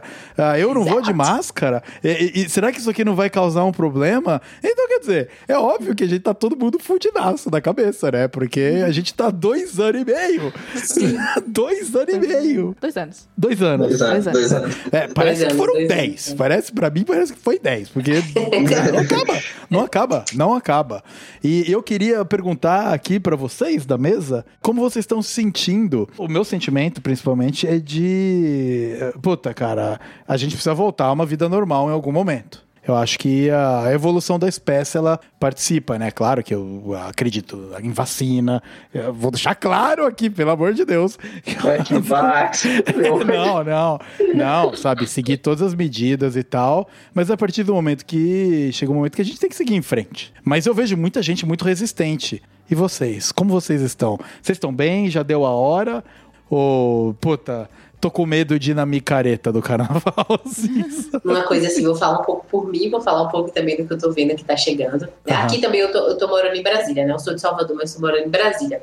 E aí o governador também, o governador não, né? O prefeito daqui. Nem, nem sei o que, que ele é, porque Brasília é meio estranho, Distrito Federal, né? Aham. Enfim, um cara importante, porque eu me mudei tem um- uma semana, então tô, tô meio perdida. Ah, Ele olha também só. liberou né, esse- essa questão da máscara. Então a gente tá na mesma sintonia. Mas o que eu tô vendo, assim, o que eu tô sentindo é muito essa ansiedade de imprevisibilidade de novo, de não sei como é que vai ser, não sei como eu vou me portar, mas tá chegando as ansiedades, assim, de pessoas indo, voltando pra ir pra festinha, pra balada, e aí aquela sensação de, ai meu Deus, aquela pessoa me olhou, não me olhou, aquela gerenciamento de impressões que a gente não tava tendo, né? Ou então discussões com amigos no presencial, no ao vivo, que é diferente, porque às vezes a gente não tava tendo discussão porque não tava tendo contato, e aí tá voltando essas coisas e tá vindo com muita força. Uhum. E aí, justamente, esse novo, nesse novo lugar, a gente já tava no previsível, no ok, eu entendo que eu consigo sobreviver nessa lógica, e agora tá voltando de novo. Esses medos, esses anseios de, de ir, você tá num lugar, e, enfim, aqui no Brasil tem muito, infelizmente, né, de alguém é, te assediar fisicamente, você tá num lugar... O meu corpo, hoje, desde a Covid, se tornou um lugar muito de... Se uma pessoa me- se esbarra em mim, me traz um pouco mais de choque do que trazia antigamente, né? Eu sou criada no Carnaval de Salvador, que era aquele negócio assim, aquele suor, aquela mistura, eu amava, eu, ai meu Deus, salvei. Muita felicidade, eu amando. E aí agora, se eu tenho muito contato, se alguém tá minimamente perto, aquilo já é estranho. E isso acontece nas festas, né? Então muita gente trazendo essa sensação de, ai meu Deus, será que eu tô desenvolvendo um toque por limpeza, né? Um, um transtorno obsessivo compulsivo de justamente ficar o tempo inteiro não quero ninguém perto, não quero isso, não quero aquilo. Para fazer isso tem que fazer várias coisas. Enfim, várias dúvidas, muitas coisas. Tá doideira. É. Tá doideira. Vitones, pra você, como é que tá essa volta aí? Cara, eu sou um pouco apto a. Eu sou um engenheiro, que eu amo ciência. Então eu acredito muito em Darwin, né? Aham. Você tem que, você tem que adaptar. Infelizmente, é a realidade do ser humano e de todas as espécies. Adaptação. Adapte-se ou morra, né? Uhum. Esse é o, o grande lema. Então, no começo, lá em 2020, março de 2020, foi uma adaptação forte para todo mundo, né? E eu cheguei, ela lavava né, as coisas no mercado, eu fui com a Ana de luva no mercado, você lembra? Ele ia As de primeiras- luva, aquelas luvinhas azul. Luva, máscara, luva dura, Três máscaras na borracha. Maluco env- envelopado do plástico bolha ainda no mercado. né, cara? Entendeu? Uma loucura. Então, tipo, eu acho que a gente tem que adaptar ao que é. Infelizmente, é para algumas pessoas é mais difícil, para outras pessoas é mais fácil, obviamente. Eu acho o seguinte: no começo, assim, lá atrás, quando não tinha vacina, pessoas, infelizmente, estavam morrendo demais. Era para ser aquilo. Tinha que ser que era a única solução, na minha cabeça. E, e tem mais, eu pegava assim, ah, é a única solução, mas eu não sabia que era a única solução, porque muita gente dependia de emprego, gente. Assim, o mundo inteiro parou. E tem gente que não podia parar, entendeu? É uma questão muito delicada de como se lidar com a situação. Ah, tem que fazer lockdown? Tem, porque tá transmitido. Mas e as pessoas que estavam lá, cara? Precisando de viver, precisando alimentar. Imagina seis filhos dentro de casa. Tem gente que tinha seis, tem gente, a gente não tem essa realidade do que se necessitar do emprego, né? A gente não tem essa noção. É, ou, ou são aquelas pessoas que não tem a opção, ah, vou trabalhar de casa, tá ligado? De Não, não é uma opção, né? É. Não é uma opção. É. Essa não é uma opção, entendeu? E quando as vacinas chegaram, terceira dose, segunda dose, beleza, a comunidade, a sociedade está imunizada, precisa voltar ao normal, cara. Porque é muita gente, é muita gente que, que trabalha com restaurante, é muita gente que trabalha com evento, é muita gente que trabalha com dirigindo ônibus, é muita gente que trabalha. É muita coisa, é muita gente. E, particularmente, agora voltaria normal, sabe? Uhum. Agora, nesse ponto, pra mim já deu. Tá, então, então você tá bem confortável, assim. Não é um negócio que tá te causando, tipo, um Não. desconforto. Ah, entendi, tá. tá. Pra mim, já fui no Blar, né? Já fui no pagode da vida. Aham, Não, me- não me causou. Porque agora é uma questão de adaptação novamente. certo. Se você não se adaptar, eu acho que sua saúde mental vai ser bem debilitada. Aham, aham. Vai cair muito. É. Entendeu? Se você ficar vendo os stories das pessoas lá no Instagram, no Facebook, indo pra festa, indo viajar, quer dizer que, e você não começar a se inserir novamente na sociedade, eu acho que você vai começar a ter um. É, a, a gente comentou de, da mídia social, né? Quando a gente tava falando sobre saúde mental, a gente abordou bastante, meu, o impacto pesado que a mídia social Exato. tem. Pesadíssimo, assim, né? De, cara, você tá exposto a, a realidades que você não pertence, você tá exposto a mundos perfeitos que não existem, né? Todas essas paradas. E, e isso, de, de fato, é, um, é uma coisa que começa a voltar. Ontem mesmo, né? A gente tava trocando ideia aqui com a, com a Ana, e tem um amigo nosso que tava, saiu, né? Foi em festa e tal. E a gente virou e falou: olha, puxa, olha só. E ele era um cara que tava bem dentro de Recluso, casa, assim, é, recluso, bem- né? Então você vê que é ele, ah, beleza, acho que tá na hora de eu vencer, seja lá qual for o, o que ele tava. Receio, É, o né? receio, ou a ansiedade, ou É. seja lá o que for, né? Sim. Pra ele conseguir seguir em frente. É, mas o, o Covid foi realmente uma escolinha de pancada emocional e quando a coisa parece estar vindo melhor, ah, começa uma, uma guerra, né? Que, não, assim, não dá pra chamar de guerra mundial, porque o conceito de guerra mundial é um pouco diferente. Ele é uma guerra mundial, né? Porque são praticamente um grupo de aliados contra determinada, determinada unidade de potência lá. Mas não que tá voando míssil a- pelo globo inteiro. Porque, principalmente se começar a voar míssil, a gente não precisa nem ser ansioso, não precisa nem se preocupar, porque acabou. Só larga, só larga. Se começar a terceira guerra, acabou, velho. Puta, teve um, um texto muito interessante que eu li. Eu não lembro de quem que era agora. Mas o cara falava o seguinte: a terceira guerra mundial, eu não sei como ela vai ser. Mas eu tenho certeza que a quarta vai ser com pau e pedra. Albert Einstein, pô. Foi o Einstein que falou isso aí? É. Ah, então, então. E é exatamente isso, né? A gente chegou num ponto de evolução bélica que, pelo menos pra mim, não causaria ansiedade. Porque, meu, se estourar, fudeu. Não, não me causa. Isso não me causa. Não, né, cara? Larguei. É, larguei também. Deixa a vida me levar um pouco. E tomara que pra gente aqui, a gente reclama que a gasolina tá absurda, né? Tá barato esse preço.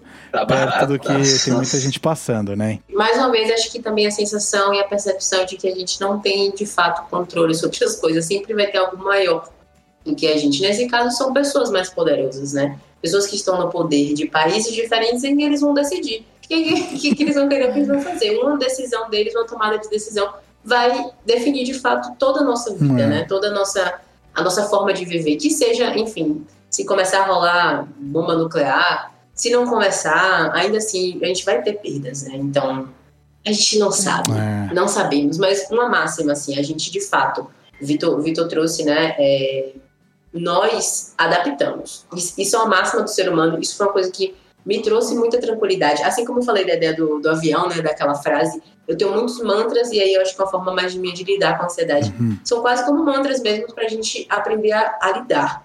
E aí, essa é uma máxima, nós vamos adaptar. Não interessa se a gente estiver vivendo no. com- vivendo, enfim, voltar de novo a uma vida de muita miséria. A gente vai adaptar. Uhum. Vai ser fácil de jeito nenhum.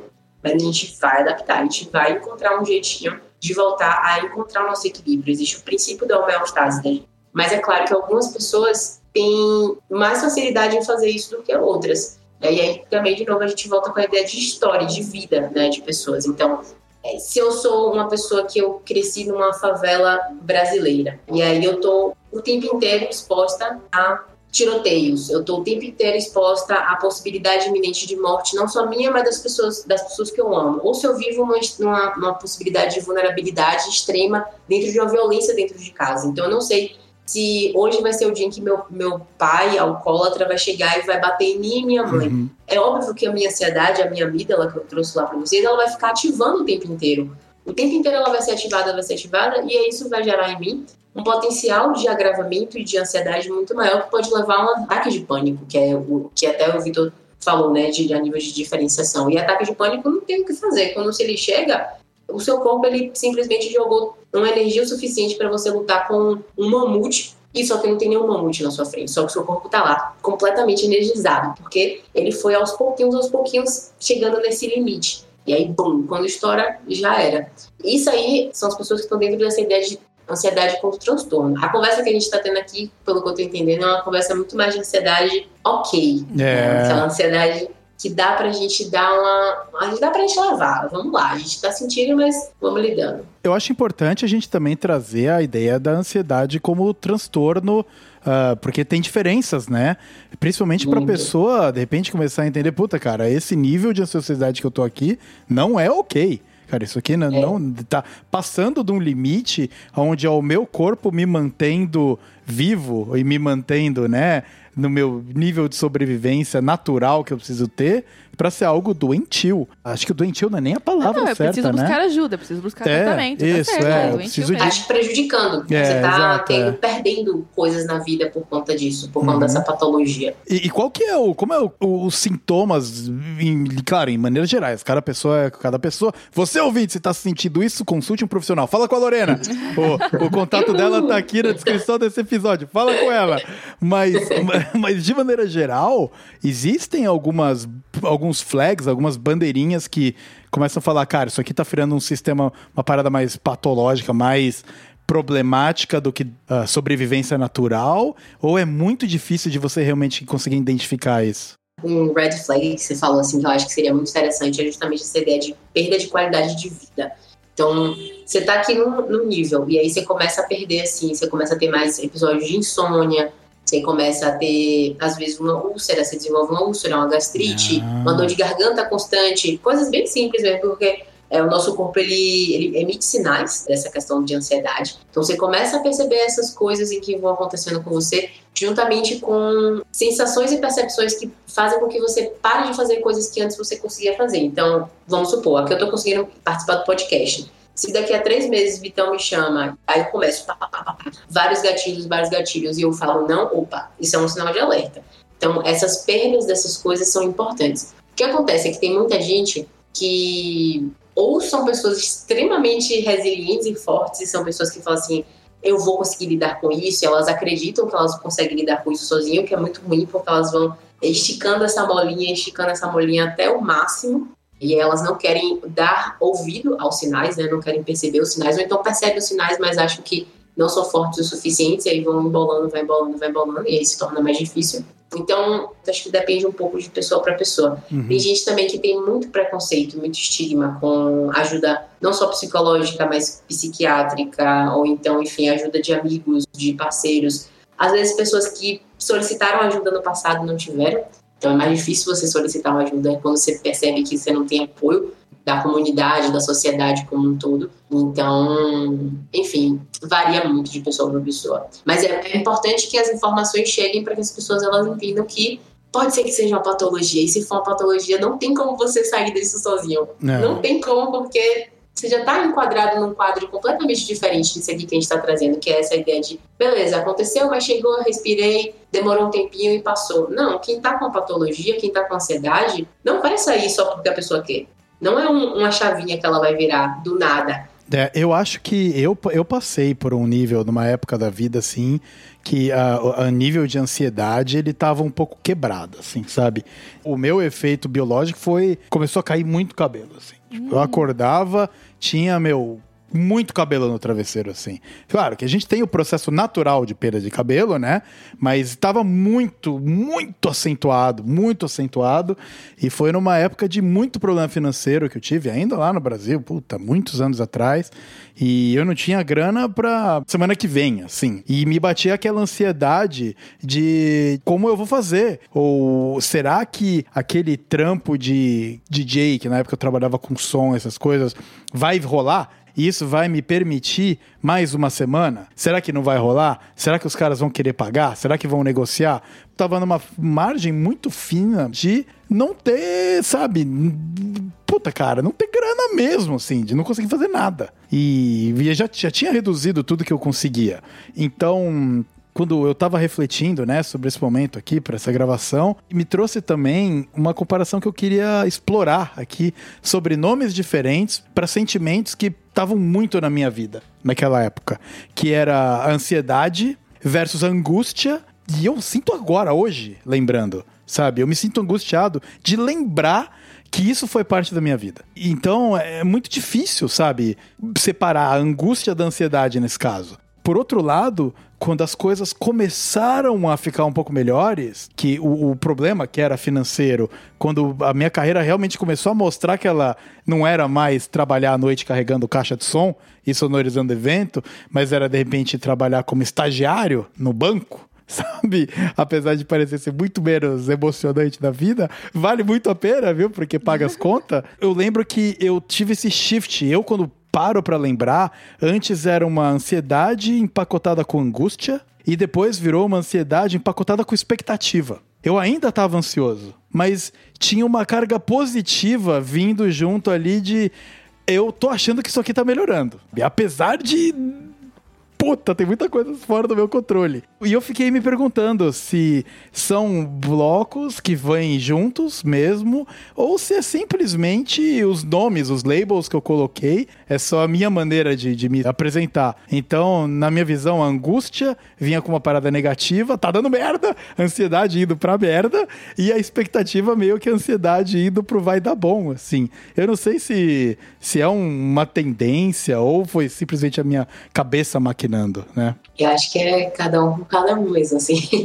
É. é, é você com você, mas a angústia está muito associada, associada com a ansiedade. Uhum. É, a angústia, a ansiedade, o medo, eles andam muito lado a lado. Assim. A angústia é interessante porque eu nem sei se tem uma tradução para a palavra angústia. Que a gente fala muito desse aperto do peito. Existe? Ah, não, não. Eu acho que não. não, né? Eu acho que é uma coisa muito talvez muito cultural do Brasil, assim, essa, uhum. essa ideia de aperto no peito, esse se sentir apertadinho, pequenininho. Então, não sei, isso aí é uma pesquisa que eu não, não fiz, estou aqui jogando só porque acabei de elaborar você falando isso daí. É, não, mas, mas também não me vem nenhum, nenhuma... Não, mas é uma coisa que me lembrou também, que é essa questão de inglês um pouco também, porque é, eu tive uma reação, vamos dizer assim, corporal, quando eu estava saindo do Brasil para vir para o Canadá. Então, também, para mim era uma experiência completamente nova e eu estava tentando controlar a minha ansiedade. Eu sabia que existia, mas eu estava tentando contê-la. Eu estava tentando manter meus pais tranquilos, porque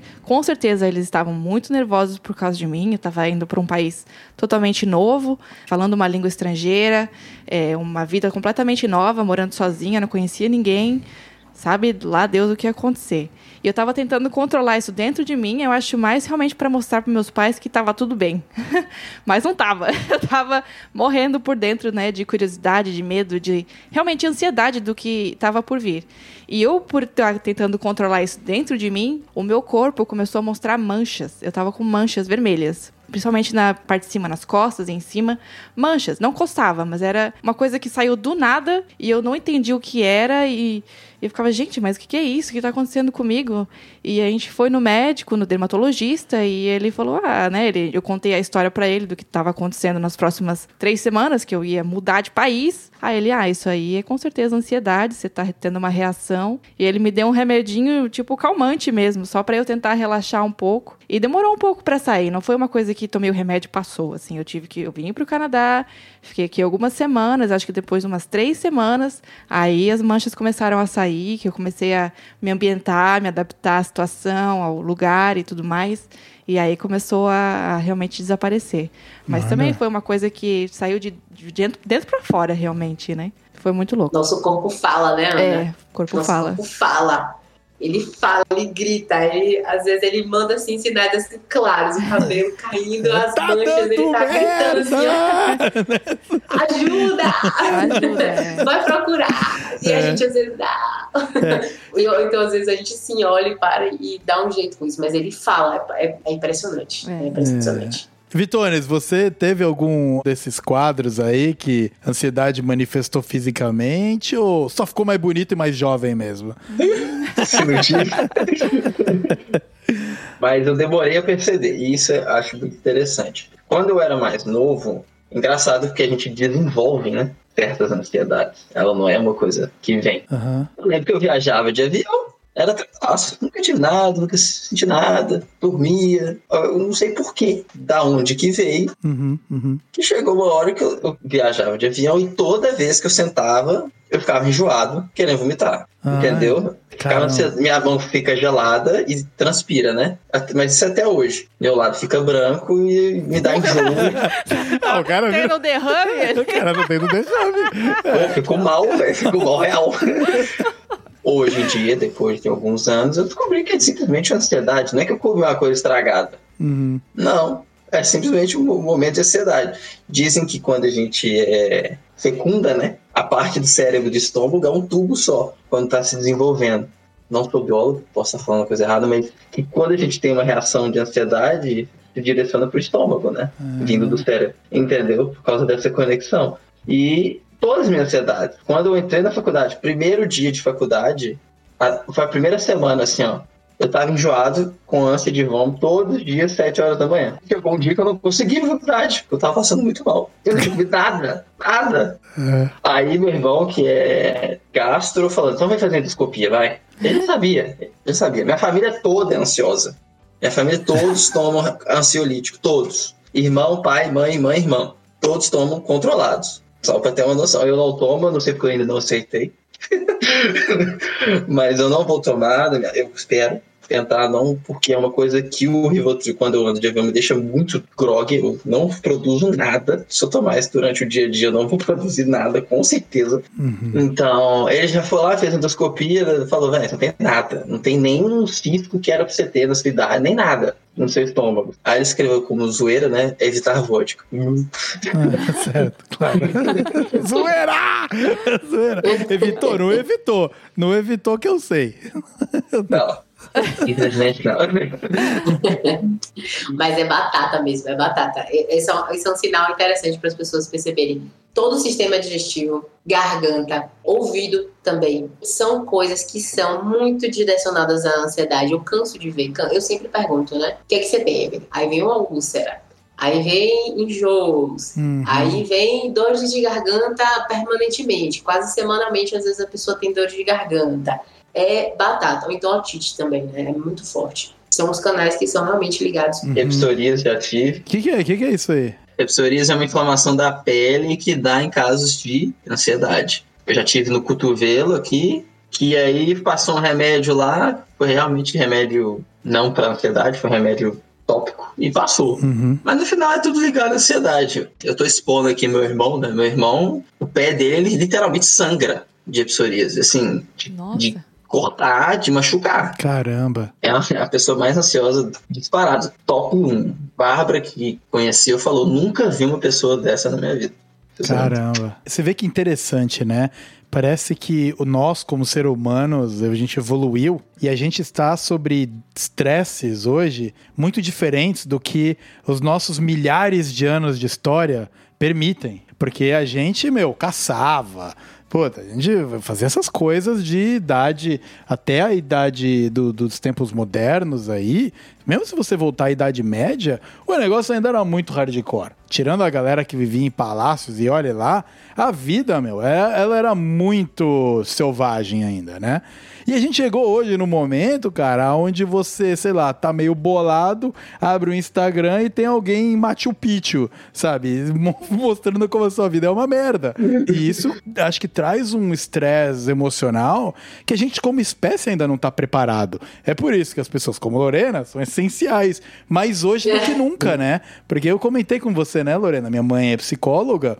E a minha mãe não viveu esse mundo que a gente vê hoje de tanta gente indo para psicólogo, de tanta gente aceitando que tanto terapia quanto a psicoterapia, essa, todas essas, essas paradas, né? Eu mesmo conheci um cara que fazia né, musicoterapia, então nada disso existia. Era um tabuzaço, assim. E ainda bem que, pelo menos, a gente entendeu isso, né? Quem sabe daqui nas gerações para frente, a gente vai lidar melhor com essas situações. Porque, puta, tá, tá todo mundo meio torto. Então tá, os perigos são outros, né? Acho que parece que os perigos da gente são associados a outras coisas. Então, o perigo hoje a gente às vezes é uma má reputação. Então, você postar alguma coisa e aquilo ali gerar um cancelamento na internet. É. Esse é o nosso perigo de hoje em dia. E é um perigo muito subjetivo. Não é um perigo claro e óbvio, como o de uma colheita que não está dando certo, o que, é que eu faço? Eu saio daqui vou para lá e é muito corporal e eu vou botar energia para fora. Isso é uma coisa muito forte para ansiedade também. Como a ansiedade ela é um processo muito energético, energético no sentido de gerar mesmo potência de energia, de liberar adrenalina para a gente fazer alguma coisa. É, aí você fica no smartphone ali, né? Você fica tu, tu, tu, você paradinho e, e o processo rolando. Tá, tá, tá, tá, tá. E os gatilhos, né? A pessoa mais bonita que você, com a vida mais interessante, você com medo de perder seu emprego, porque dinheiro hoje em dia é sobrevivência. Né? E aí tudo aqui você tá aqui contendo, tá? O corpo todo contido, sem colocar nada para fora, e aquela adrenalina fica ali, ó. Só ali. E aí ela tem que ir para algum uhum. lugar. Você tem que dar vazão a essa energia, como se fosse uma panela de pressão. Né? Você tá ali aumentando o fogo e a panela tá com o pino fechado. Vai estourar. Uhum. Vai estourar. Você tem que dar vazão para isso. Então, a ansiedade é um processo que ele tem que vir muito acompanhado com essa questão do corpo, de desenvolver estratégias para você entender e seu corpo entender que você não está em situação de risco, ou então de você conseguir dar vazão para esse tipo de energia acumulada. Uhum. É bem é bem interessante, diferente da, da depressão, por exemplo, já são outras estratégias. Mas a ansiedade é necessário dar vazão a essa energia. Ah. Quais métodos você recomenda para dar essa vazão? Depende do nível das pessoas, né? Existem, se a pessoa está no nível muito, muito elevado, às vezes estão tendo recorrentes ataques de pânico, né? Que é diferente de uma ansiedade generalizada. Não é interessante que ela comece com atividades muito aeróbicas. Por quê? O que, é que vai acontecer se a pessoa for correr? O coração vai acelerar. Ela vai ter dificuldade de respirar. E aí isso pode gerar um ataque de pânico. Porque ela vai ficar, meu Deus, não estou conseguindo respirar gerou um ataque de pânico. Então, começar com uma coisinha mais leve, para ela ir sentindo, volta na sensibilização do corpo. Então, uma yoga, talvez, né, um processo de meditação ativo, um tai chi, um qigong, né, que é, são processos lindos, lindos, lindos que, que vêm lá da China. Coisas bem mais leves, uma dança, quem sabe, né, ela desenvolveu algum, algum tipo de coisa mais tranquila, uma hidroginástica, qualquer coisa com água é lindo também. Se a pessoa puder ir fazer uma natação, uma hidro, é muito bacana. Mas se for uma pessoa que já não tem mais tantos, tantas questões com ataque de pânico, por exemplo, é muito bom que ela, se ela puder sair para correr, excelente. Porque às vezes a sensação quando a gente conversa com as pessoas é isso. Me deu vontade de sair correndo, me deu vontade de abrir e sair correndo. E é mesmo, é essa vontade. O nosso corpo é bem tá, tá. E às vezes, se você puder, bota o tênis e sai correndo nessa hora, assim, corre, libera, num lugar claro, seguro, uhum. né, em que você possa se sentir minimamente seguro. Então, que seja na esteira, ou então numa rua, no condomínio, alguma coisa assim mais tranquila, que não, não vai te apresentar gastilhos de risco, né? Então, varia um pouco de pessoa para pessoa e de nível que a pessoa tá.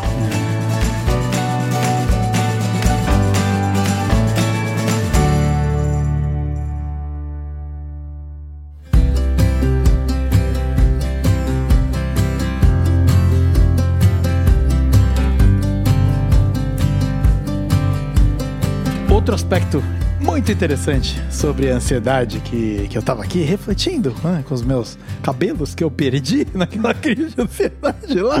É, e isso foi sacanagem, porque as suas manchas saíram do corpo, mas os meus cabelos não voltaram. Não voltaram. Não, não voltaram. não voltaram, não. Aí já não é culpa da ansiedade, não. Coitado da é, ansiedade. Foi, foi só um empurrão pra tendência que eu já tava ali.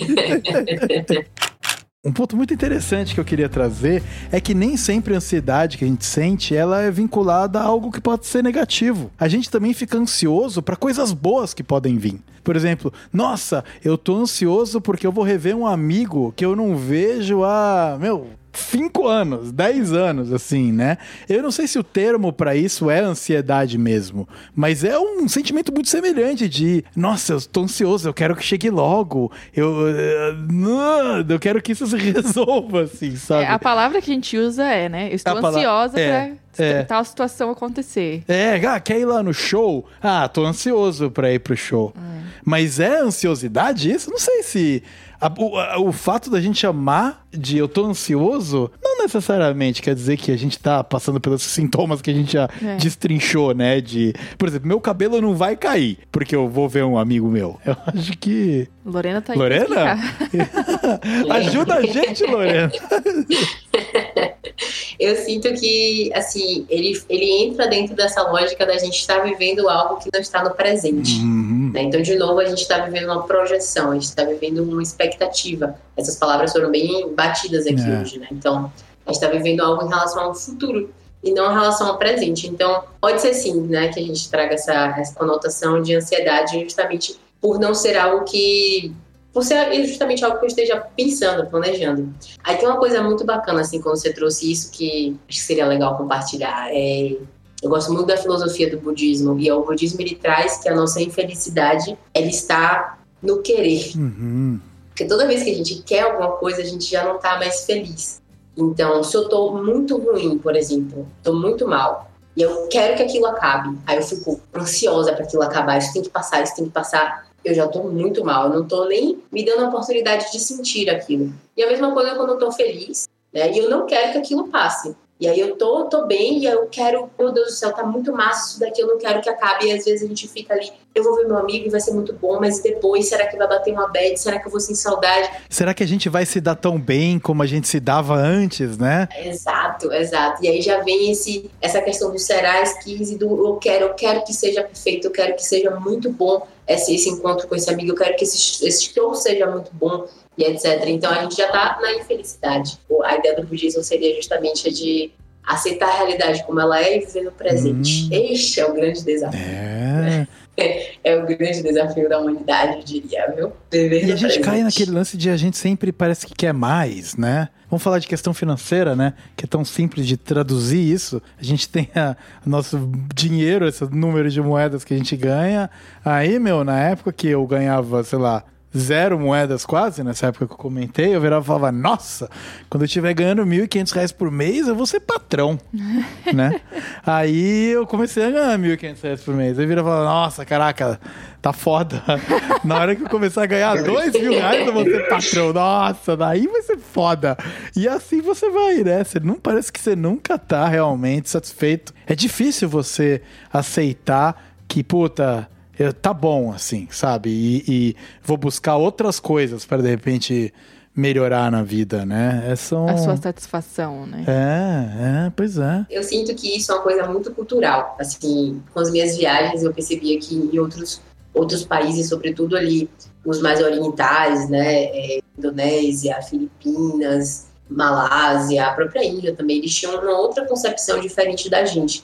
Eu acho que a gente, enquanto Ocidente, a gente viveu sempre nessa lógica do próximo, né? Então, eu tô ali no colégio e aí, ah, mano, colégio fundamental, mas o fundamental não é nada. A coisa vai ser quando você chegar no, no, no médio, aí você vai pro médio. Aí você, médio, não, o negócio é quando na faculdade, você vai pra faculdade. O melhor vai ser quando você for estagiário, aí você é estagiário. O melhor sempre tá na depois. frente. O melhor nunca tá no agora. Nunca tá no que tá acontecendo. Então eu sinto que é uma coisa muito de cultura, do que a gente foi ensinado mesmo. E o legal tá sempre lá, nesse lugar em que a gente quer chegar. Lá, chegar lá, eu quero chegar lá. E quando você chega, mas a- lá não é aqui. Lá é lá, Hum. não é esse, esse estágio, é lá, e você continua. E é uma eterna jornada pra Você tá em busca do pote de pote. ouro que fica no final do arco-íris. eu- cê- vocês, já, vocês já caçaram um arco-íris? Vocês já fizeram? Não. Acho que é coisa de. Já. É, porque. Frustração É, forte. porque, porque você nunca chega, né? Porque é um fenômeno visual. Então, por exemplo, eu, como morava na roça, na época que eu era, né? Atacado por vacas, essas coisas todas, ah, tinha o morro, e atrás do morro, que o morro tá aqui, pô. É o morro da minha casa, eu tô vendo. E logo atrás do morro tá o arco-íris. E a gente ia. Só que quando você chega, ele tá atrás do outro morro, né? Porque a, a sua percepção e a reflexão dos cristais de água é, é água, é luz, sabe? Não, não tem o negócio. Então, você nunca chega no, no que você quer e daí baixa aquela frustração. Fica, fica meio bolado. Fiquei meio bolado, Vitor, de 10 anos. Né? A vaca pega tudo no caminho. Aí encontra a vaca, tá ligado? Pô, além disso, é uma jornada perigosa. Né? Eu acho que o que vocês estavam falando de buscar, eu acho que tem uma diferença grande de ambição para ganância. Ah. Né? Você pode ser ambicioso para querer algo mais, para crescer na vida. Porque se, se a gente pensar que agora é o melhor, então a gente vai ficar sempre no mesmo emprego. Você não precisa ser ganancioso de querer ser o mais milionário, ter o jato, ah, meu Deus do céu, eu preciso disso. Você tá vendo essas coisas acontecerem. Mas eu acho que a ambição é importante. Certo. Do meu ponto de Certo, vista. certo. De você querer algo mais para sua vida. Eu tenho um exemplo de pessoas que trabalhavam comigo lá no Café Crédito que são até hoje cozinheiros, porque eles querem. Eles têm lá diploma de não sei o que, de contabilidade, né? E não querem.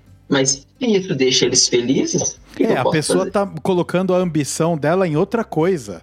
Não necessariamente coisa. é o meu desenvolvimento de carreira, Na- porque eu vou ser o pica, né? É, exato. Isso, entendeu? Depende do qual que é a sua ambição Aham. de vida. E depende o quão ansioso isso te deixa. Se a sua ambição de buscar a carreira é muito forte, tipo assim, meu Deus, eu preciso de fazer isso, vá, faça. Uhum, Desde que não afete sua saúde mental. exato. Esse é um ponto importante. Os nossos projetinhos pessoais são ambições também, né? Claro. É, Ou, ou, de- ou de repente ir melhor no tênis e no vôlei, né, cara? né, Nessas paradas. Por exemplo, eu, eu gosto muito de snowboard. Toda temporada de snowboard eu coloco um, um objetivo novo pra eu, pô, eu gostaria de estar fazendo isso aqui e não quebrar o braço durante o caminho, sabe? Eu gostaria de terminar a temporada inteiro e sabendo fazer isso. São as nossas ambições, não necessariamente só vinculadas a dinheiro e, e carreira. A gente tem a tendência sempre levar pra dinheiro e carreira, né? Como Mas você- eu acho que o que a Lorena estava querendo dizer também, que pelo menos do jeito que eu entendi, é que as, a, o pessoal é, não tende a parar um momento e agradecer e a entender que você tudo que você já conseguiu e conquistou até hoje. É. e, e se realizar e dar conta de que poxa eu cheguei até aqui e que olha só tudo que eu já conquistei. E que legal. E nossa obrigada sei lá universo obrigada família obrigada amigos. E obrigada a si mesmo também por ter realmente se tirado da zona de conforto e ter feito o que tivesse que te ter feito para chegar ali. É. e realmente se localizar que nesse momento você está aqui e celebrar também esse momento essa conquista de estar nesse lugar. Exatamente é como eu me tento talvez tirar essa ansiedade de, de cima de mim, que tipo, ah, eu quero né, realmente ser policial e tem, nossa, tanta coisa que eu ainda preciso passar, mas olha onde é que eu tô hoje. Hoje eu sou uma residente permanente no Canadá. Lutei tanto para conseguir estar aqui hoje, né? Eu- tudo que eu tive que trabalhar e lutar e buscar, e eu tenho que me dar conta que, poxa, eu cheguei até aqui. Esse é outro passo. E vai ser mais um passo da minha vida que ter- terão outros passos. Então, assim, é, eu tenho que realmente celebrar e agradecer que, poxa, eu cheguei até aqui. Então, eu acho que é isso que ela está tentando trazer, que, tipo, a pessoa nunca está feliz porque ela não se dá conta, ela não para que, e, e realiza tudo que já conquistou. É, exatamente. massa. Uma Ana muito linda que você trouxe, né?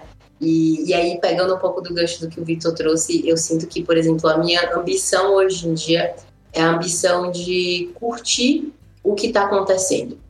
Curtir as etapas que chegam para mim. Curtir, inclusive, processos de aprendizado, de evolução. Porque eu engatei agora em dois novos esportes para fazer. É a acrobacia e jiu-jitsu. E eu estou fazendo esses dois. E é curtir o processo e não me projetar nesse futuro de que só vou estar feliz quando. Não, estou feliz agora. Essa é a minha missão, é o curtir o processo. Né? Eu agradecer, muito bonito, né? Como você trouxe, eu agradecer o que me fez chegar até aqui e aproveitar agora, entender que para eu chegar em algum momento lá ou aqui, ou enfim, em qual- em qualquer lugar, eu preciso passar por isso. Então, isso é viver. A vida acontece no agora, a vida não acontece nesse futuro e nem nesse passado. Então, é um pouco disso. Isso não significa que eu vou me acomodar e ficar paradinha. Uhum. Então, significa que eu vou fazer de tudo para viver o presente mais. E vivendo o presente mais, eu chego em lugares que não sei, né? Não sei, Uhum. não sei onde eles vão estar, não sei como é que eles vão ser.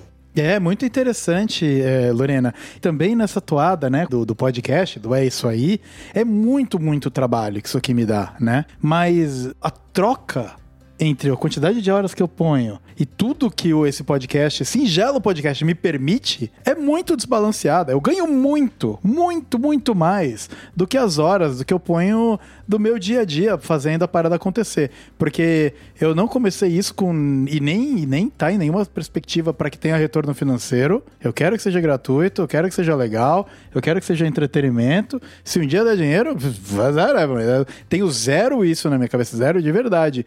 Mas olha só, me possibilitou conhecer pessoas. Você, Lorena, por exemplo, eu conheci a, partir do É Isso Aí. Por uma uh, pessoa que te conhece, que eu só fui me aproximar também por causa do É Isso Aí, que é a Carol. E, e assim as, as, bolas vão se, sabe, se conectando. E o Vitor hoje, faz tempo que eu não troco uma ideia com o Vitor. É, ele só tá aqui por causa que o podcast está permitindo, né? Então, esse é o ganho imediato que isso aqui permite, além de depois, né, eu poder fazer a minha pira de sonorização e as minhas, as minhas, né, as minhas viagens lá. Mas é isso aí. É, a, é o hoje. E acho que talvez, é, fechando aí um pouco nesse envelopado de ansiedade que a gente tá, né? É, quando a gente começa a estar tá um pouco mais satisfeito com o que a gente tem hoje, nos ajuda a lidar com coisas que nos causam ansiedade sobre esse futuro incerto, né? Então, realmente, é, essa nossa cultura do oeste aqui, é, muito de focar no futuro e preocupação, que de repente a gente tem muito a aprender com os nossos vizinhos do ocidente aí, que lidam com a vida de uma maneira muito diferente, né? Os Mr. Miyagi da vida. É. é. Grande mestre, isso aí. Isso aí é.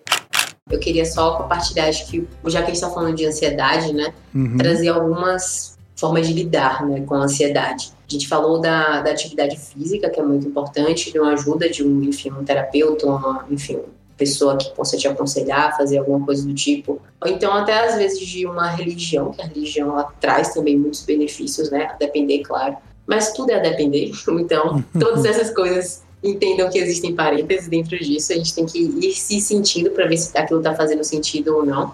Mas uma outra coisa também que é muito interessante em relação à ansiedade é a alimentação. Eu acho que isso a gente não tocou muito. Tá. Que é eu queria, mas eu queria dar uma frisada, porque o que eu vejo também às vezes são pessoas trazendo, vindo com quadros muito fortes de ansiedade. E eu, quando eu pergunto, tá, e como é que é a sua alimentação? A pessoa toma cinco cafés durante o dia. E o café, ele vai te gerar algum grau de. Ele vai te dar sensações justamente parecidas com a ansiedade. Ele vai te dar cardia, vai te colocar em sistema de alerta. Então, você está colocando para dentro do seu corpo algo que está potencializando esse sistema da ansiedade. Café, energético, muito açúcar também, a pessoa que digere muito açúcar durante o dia, ou então comidas muito pesadas. A gente está falando muito agora que o nosso sistema digestivo ele é como se fosse o segundo cérebro, justamente, justamente por conta dessa ligação. Então, se você come comidas que demoram muito seu corpo processar, que você fica ali metade do dia sem conseguir se mobilizar, sem ter mobilização, porque aquilo está muito lento, está muito difícil para seu corpo absorver. Se você não está absorvendo nutrientes suficientes, se seu corpo está entendendo que você está passando fome, né? E aí a gente entra com as pessoas que têm já um transtorno de alimentação, passam o dia inteiro sem comer, por conta de anorexia, uma bulimia que seja, isso vai gerar com certeza repercussão no seu corpo. Né? Então a gente tem que entender a ansiedade de forma holística. A gente não é, não é só sua cabeça também, a gente continua sendo matéria, a gente continua sendo ser humano. E, e, outras coisas também, né? Uma coisa bonitinha se chama vitamina D, que a gente não tá tomando, né? A gente não tá pegando sol e a gente precisa de vitamina D. Baixa de vitamina D dá sintoma de ansiedade, baixa de vitamina B12 para os vegetarianos de plantão, gera também sensações de ansiedade, de depressão. Então, todas essas coisinhas assim, a gente tem que continuar olhando, porque uma coisa mínima desregula o nosso sistema. Acho que era a minha, acho que é uma mensagem importante de passar aqui também. Muito obrigado.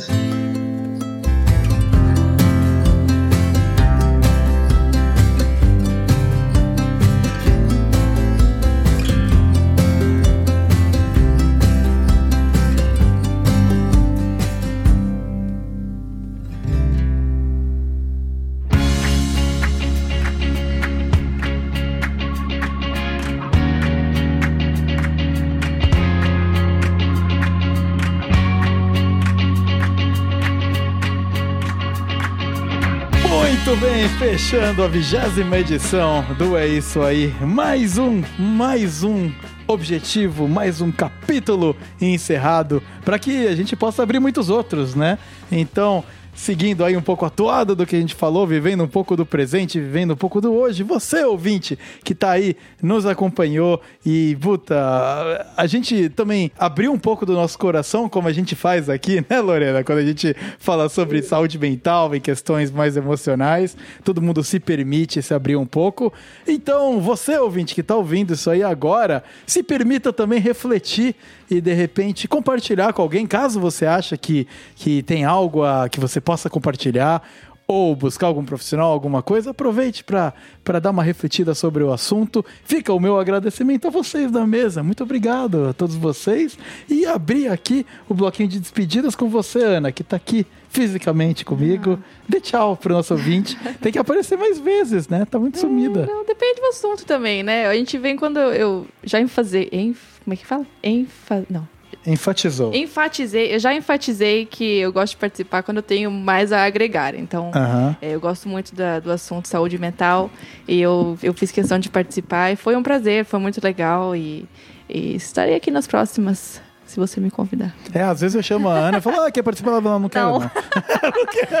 é isso, gente. Às vezes eu não acho que eu tenho muito a acrescentar. Eu quero, prefiro deixar o espaço para quem tem mais conteúdo. Muito bem. Muito obrigado, Ana, por, por ter participado mais uma vez. obrigada a você. E a gente espero que você apareça em breve. Vai aparecer. Pelos planos de pauta que vem aqui, logo você tá de volta. Então tá bom. Beleza? Vitones, muito obrigado também, cara. Pô, bom te ver. Eu, eu tava aqui, enquanto você tava falando as coisas lindas né, sobre a sociedade de avião, eu tava aqui pensando qual foi a última vez que a gente se viu, eu nem lembro, cara. A gente realmente está precisando tirar esse atraso aí. Sim, com certeza. Queria agradecer a todo mundo pela, pela oportunidade de estar aqui, né, com três pessoas muito inteligentes, Lorena, Vitor e Ana, que falaram coisas impressionantes e ah, vai auxiliar muitas pessoas, se Deus quiser, aí, que escutar esse podcast. E saúde mental é uma coisa muito importante, muito relacionada à ansiedade. Então, quem tiver um tempinho, com certeza vai se beneficiar muito desse podcast. Muito obrigado aí pelo convite, Vitor. E temos que encontrar com certeza. Forte abraço a todo mundo. Valeu, cara. Muito obrigado. Muito obrigado, Victor Oara, o, Machado, né? Machado. É, muito obrigado, cara. Primeira participação maravilhosa aí. E agora a gente fecha com você, Lorena, para passar a sua última palavra para o nosso ouvinte e fazer o seu jabá. Que, mais uma vez, tá aqui, ó, na descrição do episódio. Confere lá para você falar com a Lorena se você quiser. Agora a mesa é toda sua, Lorena. Manda ver. Muito, muito, muito, muito obrigada. Obrigada demais, Vitor, pelo convite. Gosto muito. Realmente eu saí aqui com delta maior, né? Eu gosto muito dessa uhum. expressão. Melhor e com mais conhecimentos do que quando eu entrei aqui. Então, obrigada demais, né? Obrigada também. A Ana trouxe coisas muito lindas. Obrigada. Foi muito bom você ter aceitado esse convite. Dizer não é importante, sim. Então tá tudo bem dizer não. Mas que bom que você disse sim dessa vez, né? Que a gente pôde se conhecer mais. O Vitor também trouxe coisas muito bacanas, assim, né, sobre a jornada dele, a experiência dele, ponto de vista. Foi muito massa poder conhecer um pouco mais de você. É, e Fitão maravilhoso com essa voz aí de, de locutor, ah, arrasando nesse podcast. Sempre muito bom assim na forma de gerenciar. Meu companheiro te elogiou muito, ele falou: Nossa, ele é muito bom, ele será que ele já tem alguma experiência? Eu falei assim: Deve ter de outras vidas aí, só pode. que realmente foi muito bacana, né? A muito forma obrigado. como você conduziu e pode me chamar quantas vezes forem necessárias, que com certeza estarei aqui de coração aberto, né? É, e fazendo meu, meu jabá, eu sou psicóloga clínica, então quem quiser pode entrar em contato comigo. Eu acredito que eh, o Vitão pode deixar meu WhatsApp, né, na descrição, e é só mandar um WhatsApp lá. Eu sou bem fácil de contactar, não tenho secretária, você vai falar direto comigo mesmo. Eu sou, né, é, gosto desse contato inicial desde o começo. E aí é só marcar que a gente bate um papo gostoso também. Maravilha, Lorena. Claro, claro. Todos os contatos que você quiser, só passa para mim, que eu deixo aqui na descrição desse episódio. Eu friso aqui mais uma vez, ouvinte, aqui a gente está tendo um papo e por mais que a gente tenha um profissional, a gente não tenha ânsia nenhuma de estar tá querendo cobrir ou de fato te ajudar com qualquer coisa que você possa estar tá sentindo no momento. Como a gente falou aqui, é muito pessoal, é muito particular e você, se tiver com a necessidade, você, eh, a gente inclusive recomenda que busque ajuda para te ajudar de repente a superar esses desafios que você está vivendo. E todos nós, todos nós mantemos isso em mente também. Uh, muito obrigado mais uma vez a todos vocês. E agora o meu agradecimento fica a você, ouvinte, que sobreviveu mais um episódio, a vigésima edição. Como você já sabe, e eu sempre peço aquela forcinha, dá aquela distribuída, passa para um amigo que você acha que vai gostar, passa, cara, para o familiar, ou posta nas redes sociais, qualquer maneira de que você encontre para de repente dar aquela forcinha. E o mais importante, vem falar com a gente. Vem falar comigo aqui e com a galera da produção do É Isso Aí, porque o que a gente quer é ter contato entre pessoas. A gente quer conectar pessoas e a gente quer trazer entretenimento para você. Então, nessa nota positiva de união e delta positivo, Lorena, tô aprendendo a usar os seus termos, eu fecho o episódio de número 20. Muito obrigado, a gente se vê na próxima e tchau, tchau.